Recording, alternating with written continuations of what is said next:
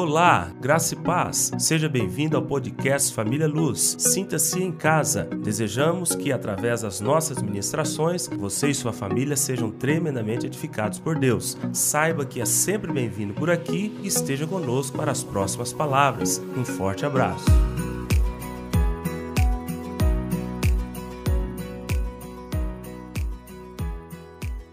Nós entramos neste mês numa série chamada Andando como Jesus.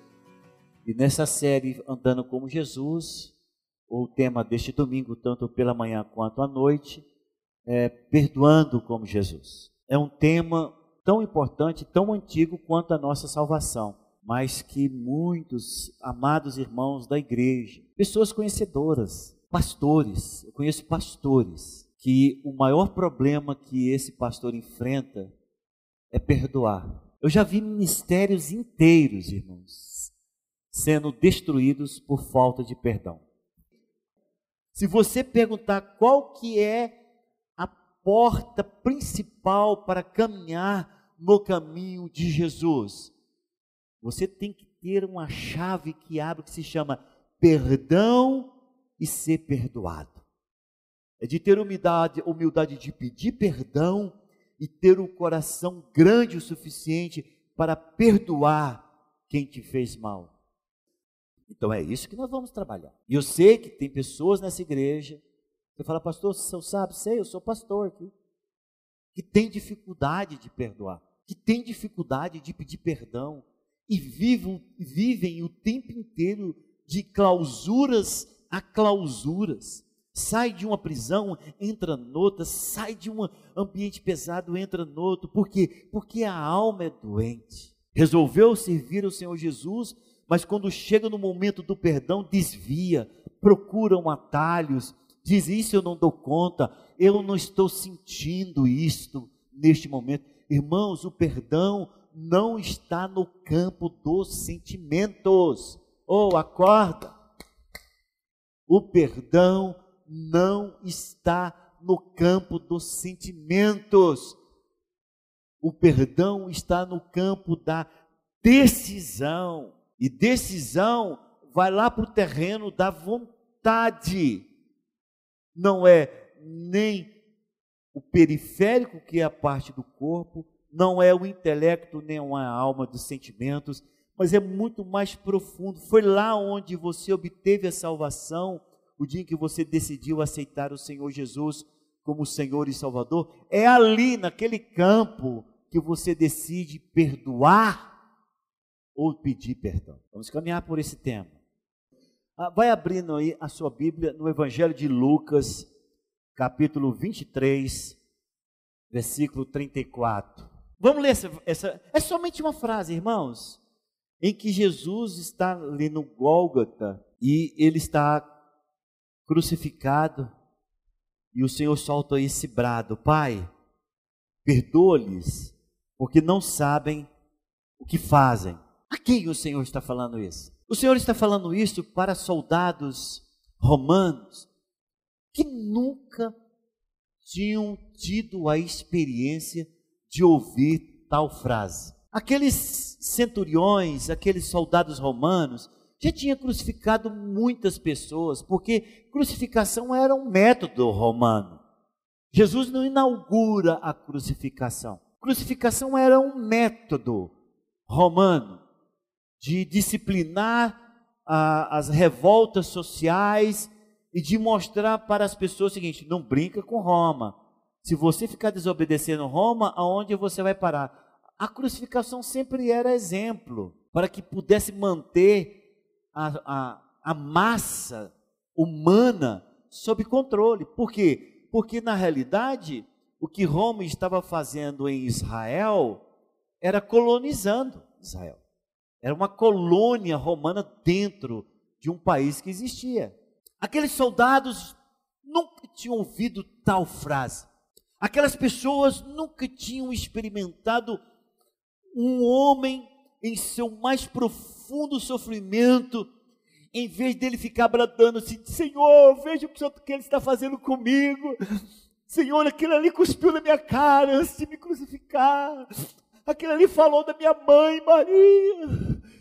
Você não vê Jesus fazendo isso? Você não vê as, as pessoas gritando, eh, Jesus falando: tem misericórdia de mim, vocês são pecadores, eu sou, eu sou Deus. Você não vê Jesus tendo as expressões que eu tenho certeza que aqueles soldados cansaram de ouvir de todos os crucificados que tiveram antes de Jesus.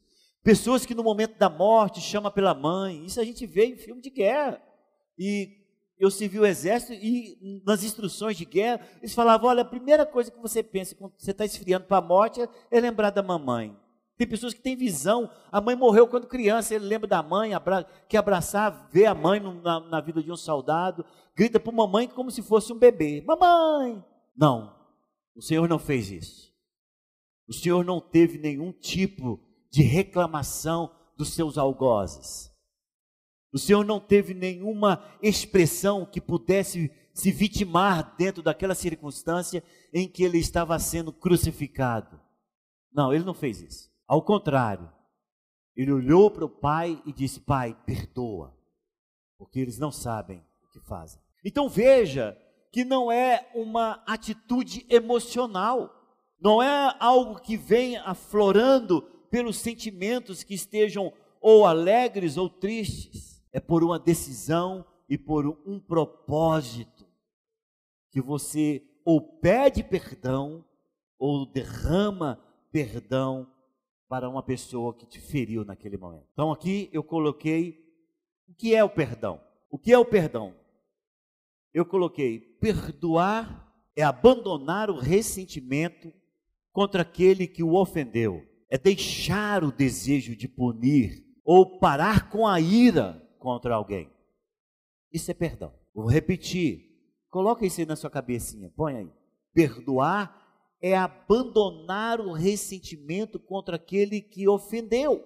Uma pessoa me fere, às vezes eu não retruquei, eu sou de um temperamento um pouco mais é, introspectivo, eu não sou de responder, mas aí aquela broca furou eu por dentro estou brocado por dentro de ressentimento. Pessoas que não conversam muito, que são introspectivos e dentro daquelas classes de temperamento são os fleumáticos e os melancólicos, diferente dos sanguíneos e os coléricos. Esses dois aqui, que é os fleumáticos e melancólicos, tem muito problema com isso. Se você faz parte desses dois tipos de temperamento, aquele que não se expressa muito, é introspectivo, você deve ser o principal vigilante com relação a ressentimento, ao ódio alojado, permanente no coração.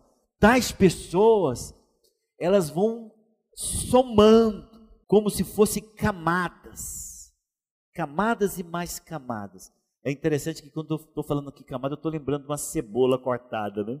Você vê o tanto de camadas, de tanto de casca. Tem gente que é uma verdadeira cebola emocional. Elas vão formando camadas de ressentimento, de ódio, de rancor. Você conversa com elas, é um amor de pessoas, educadas, maravilhosas, muito fácil de, de, de lidar, mas são pessoas que têm a facilidade muito grande de guardar ressentimento. Geralmente o sanguíneo explode, é o que mais fere as pessoas. O colérico também explode, fere todo mundo. Mas todos, de certa maneira, podem se tornar prisioneiros dessa solicitação de perdão, de chegar para uma pessoa e dizer: Carmita, me perdoa. Né?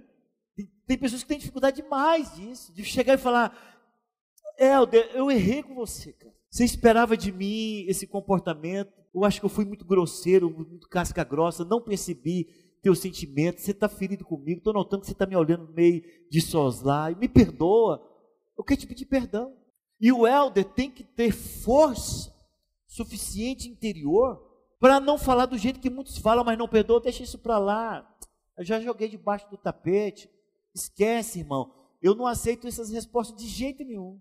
Eu, particularmente, não aceito durante toda a minha vida. Quando eu peço perdão, eu peço perdão olhando nos olhos. Todo mundo que entra no meu gabinete para pedir perdão para o outro, eu ensino. Olha nos olhos, não desvia, não é nariz, não é boca, é nos olhos, porque o, os olhos é a nossa alma, é as janelas da alma. Eu peço perdão para a pessoa olhando assim, fixamente para ela. E depois eu quero ouvir o som. O som que me liberta é aquele, irmão, diante de Deus, você está perdoado. Eu te libero agora daquilo que você me fez. Está perdoado em nome de Jesus. E geralmente eu oro para selar. Aí eu me sinto livre. Porque eu não peço perdão para ninguém assim, ó. Ô, ô, ô, ô, Edmo, vai me perdoando aí, viu? Eu nunca faço isso. Não faço. Nunca faço isso. Oh, vai me perdoando aí, vai relevando aí. Não faço. Esse negócio, esse negócio chama-se educação. É importante isso lá no ambiente de trabalho. Isso é importante nos seus relacionamentos de colegas que são extremamente superficiais, você falar, me desculpa, cara, me desculpa. Aquilo ali é simplesmente um acerto moral e ético. Acerto moral e ético é diferente de acerto espiritual e eterno. É diferente. Ninguém que vem errar contra mim, que vai chegar para mim, pastor, me desculpa, eu falo, não, irmão, não te desculpo. Agora, se você pedir perdão, vou, vou reconsiderar com você. O que, que você errou comigo? Esse negócio de desculpa, eu sou muito mais íntimo do que você, do que um colega. Colega, você pede desculpa. Mas aqui nessa igreja, no entendimento que eu tenho com a palavra, se você errou comigo, você tem que pedir perdão. Porque é assim que a Bíblia nos ensina. E aí, o que é o perdão? Eu coloquei mais uma referência. O perdão é a escolha ou a decisão de deixar ir o desejo de guardar ressentimento, de tirar desforra contra alguém que nos fere. Porque você fica tentado, Helder, de guardar o sentimento. Eu vou guardar esse sentimento. Pelo menos um dia eu vou fervilhar ele no meu coração. Besteira. É você que se destrói. Tem pessoas que falam: não, esse ódio eu não libero, pastor. Eu carrego ele há 20 anos, ele já se tornou de estimação. Eu sempre falava, quando pregava sobre libertação aqui na igreja, que tem crente, que o demônio não está nele. Ele amarrou ele lá no, naquele quarto escuro que ele tem, lá onde guarda a dispensa. Ele tem um demônio de estimação guardado lá. Ele não leva, ele não solta aquele demônio, ele gosta dele. Tem crente que gosta de um determinado demônio. Às vezes ele amarra lá no quarto do fundo, às vezes ele amarra no, no, no, na cabeceira da cama. Tem, olha, tem crente que tem demônio de estimação. Aí você fala: o que, que é isso? Pelo amor de Deus, o que, que o senhor está falando? Gente, uma pessoa que chega para você e fala assim: Leila, olha, esse ódio, Leila, eu carrego desde os 15 anos. O que, que é isso? Como é que tem? Como é que é esse trem? Esse ódio eu carrego desde os 15 anos. É a mesma coisa de falar, esse demônio que me prende com esse ressentimento, eu não deixo ele ir. Eu sempre quero tê-lo aqui comigo. É ele que me inflama, é que faz eu perder o sono. Eu gosto de passar aquela noite toda ruminando em ódio. Eu gosto. Como se aquele ódio pudesse fazer mal a outra pessoa que está lá tranquila chupando picolé. Mas ela está ali, ela está se autodestruindo. Então eu, eu falo que perdão é você tomar a decisão, a escolha de deixar esse desejo. Sai de mim, desejo de ódio. Sai de mim. Você não vai encontrar lugar no meu coração. Vai lá, desamarra aquele demônio maligno que você guarda lá no seu criado, naquela gavetinha da, de cima. Que você abre e você fala: sai daí, que eu te guardo há 15 anos aqui do meu lado. Vai embora você que me tira o sono. E fecha a gaveta para sempre. Eu acho impressionante isso. Porque existe esta condição dentro da igreja. Eu não sei como é que essa coisa anda junto. Uma pessoa que se sente extremamente salva e uma pessoa que se sente extremamente odiada ou, ou odeia alguém. Como é que é isso? Como é que combina essas coisas? Como é que existe essa combinação em que você se sente completamente salvo, mas você enclausura alguém no seu interior. Então, próximo slide. A quem Jesus perdoou? O Senhor Jesus perdoou pessoas arrependidas. Jesus, lá em Lucas capítulo 7, coloca só os olhos, não precisa preocupar em ler, não. Só para você saber onde está na sua Bíblia.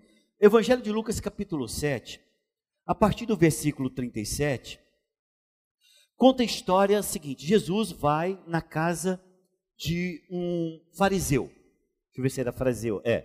O nome desse fariseu era Simão.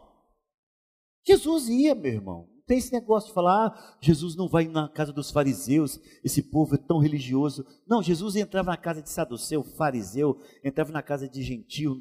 O Senhor estava ali, era para fazer diferença. Ele entrou na casa de, desse fariseu chamado Simão, sentou à mesa e de repente entrou uma mulher pecadora. E essa mulher pecadora, ela chorava nos pés de Jesus, ungia os pés de Jesus, enxugava os pés de Jesus, beijava os pés de Jesus. E as pessoas foram olhando aqui, falando, ah, que nojento. A mulher lameava, eu catarro com lágrima, com tudo, e, e, ela passava o cabelo ali nos pés de Jesus, misturou com a areia do, do deserto, estava meleca no pé de Jesus, Jesus tranquilo com o pé lá, fica à vontade.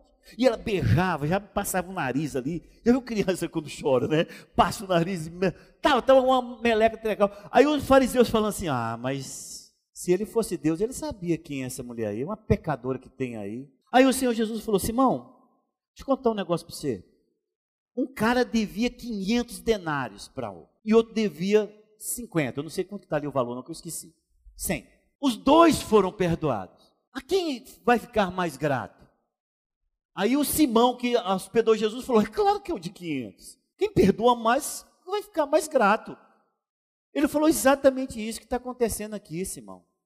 Eu entrei na sua casa você não me deu água para lavar os pés, que é costume de todo mundo fazer. Essa mulher está regando meus pés com a lágrima, enxugando com o cabelo. Eu entrei na sua casa e você não me saudou com ósculo. Essa mulher está beijando meu pé o tempo inteiro. Essa mulher, eu entrei aqui na tua casa e você não me ungiu com óleo, ela ungiu meus pés. Aí ela olhou, Jesus olhou para a mulher e falou: Vai, os teus pecados, todos os seus pecados estão perdoados. Porque a quem muito se perdoa, muito mais grato é. Agora escute o que eu quero dizer para você. Jesus te perdoou, irmão. Então você tem que ser tão grato quanto aquela mulher. Porque tem gente dentro da igreja que parece fariseu. Parece que Jesus é obrigado a estar na casa dele, que Jesus é obrigado a curtir ele. Não, meu irmão. O Senhor, ele perdoou aquela mulher porque ela veio completamente arrependida diante dele. Mas vem cá, a pergunta que eu faço a todos nós que estamos aqui: ele só perdoou pessoas arrependidas?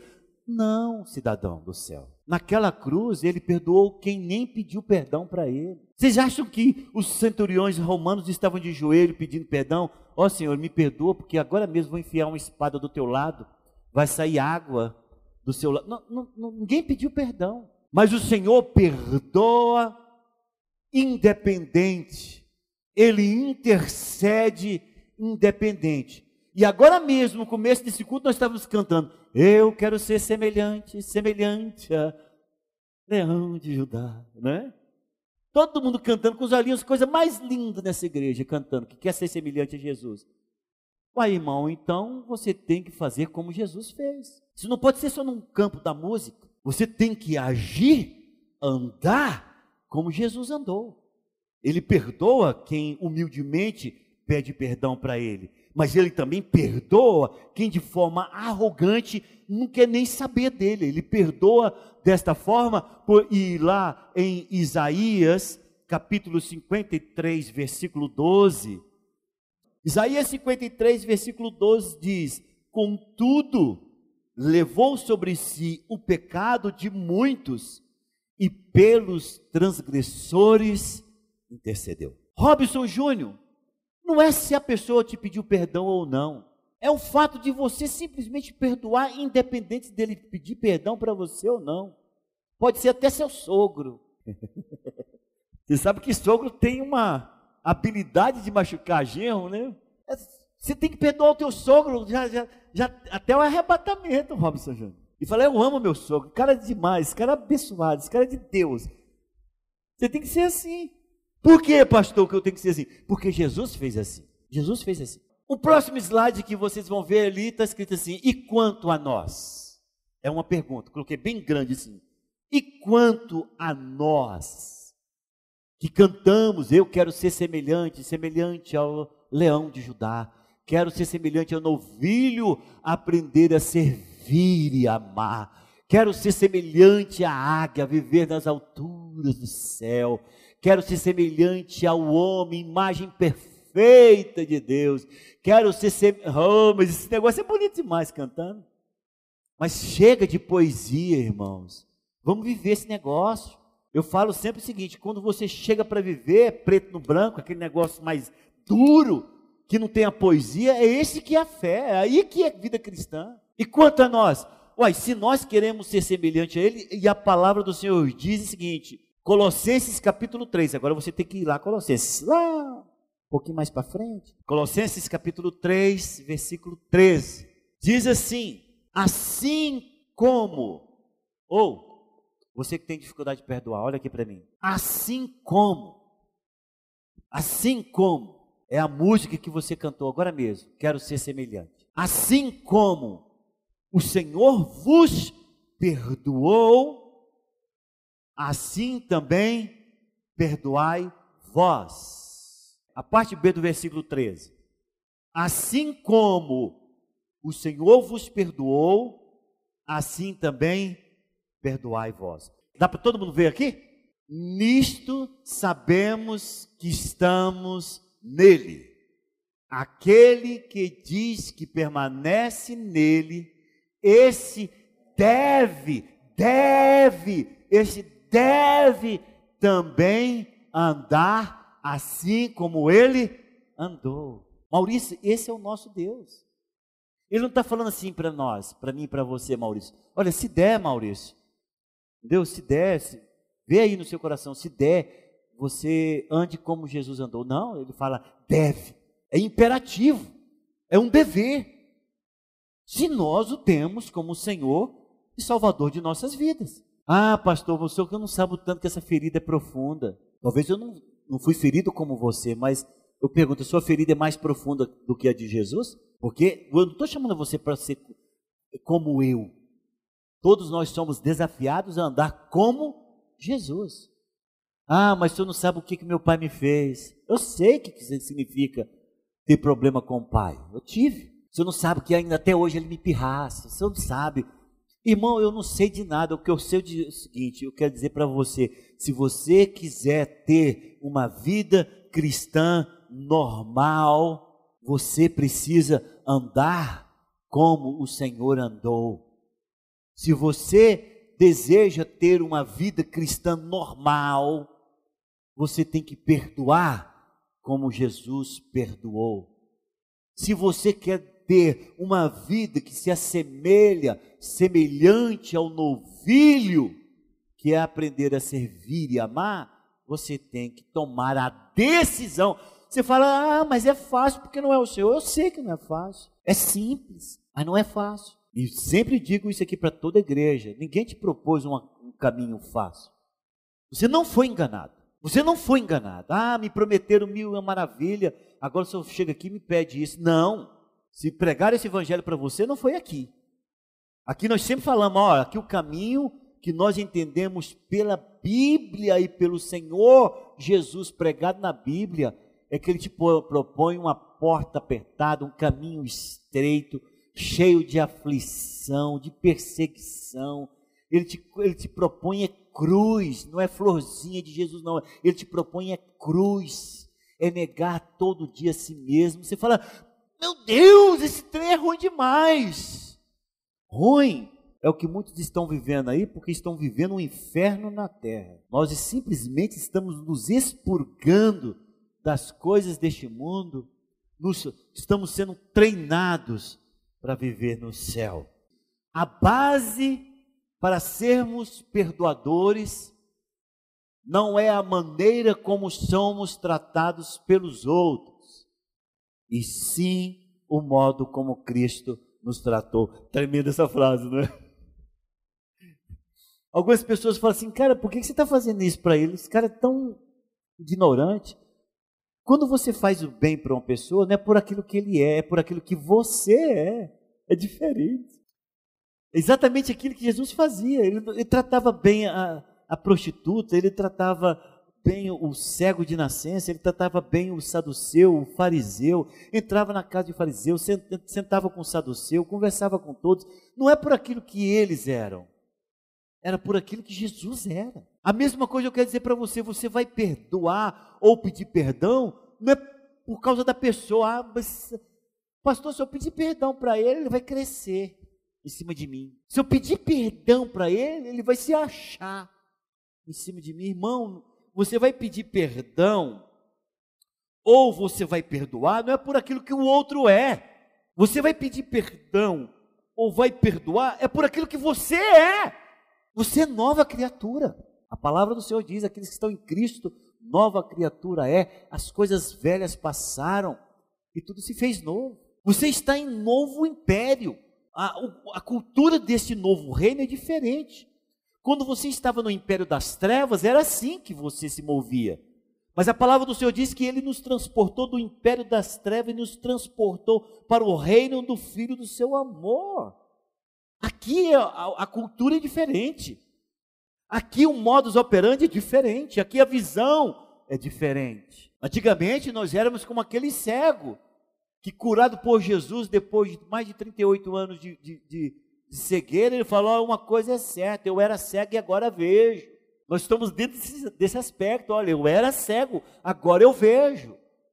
E dentro dessa nova visão, isso não cabe no meu coração. Isso não cabe na minha vida. Isso não, isso não pode pertencer a mim. Eu não posso carregar isso comigo. Por isso que eu falo que as maiores guerras que nós podemos travar é contra nós mesmos. Você pode ter guerras espirituais. Todo dia eu tenho guerra espiritual na minha casa. Você fala, pastor, o senhor está brincando. Todo dia. Eu falo isso aqui para vocês sem nenhum problema de vocês pensar, não, está exagerando. Não, todo dia eu tenho guerra espiritual. Mas a maior guerra que eu travo é contra mim mesmo. A maior guerra é essa guerra interior em que você você tem a obstinação de fazer é, morrer o velho homem de fazer morrer esse velho homem com os seus costumes, com as suas vontades.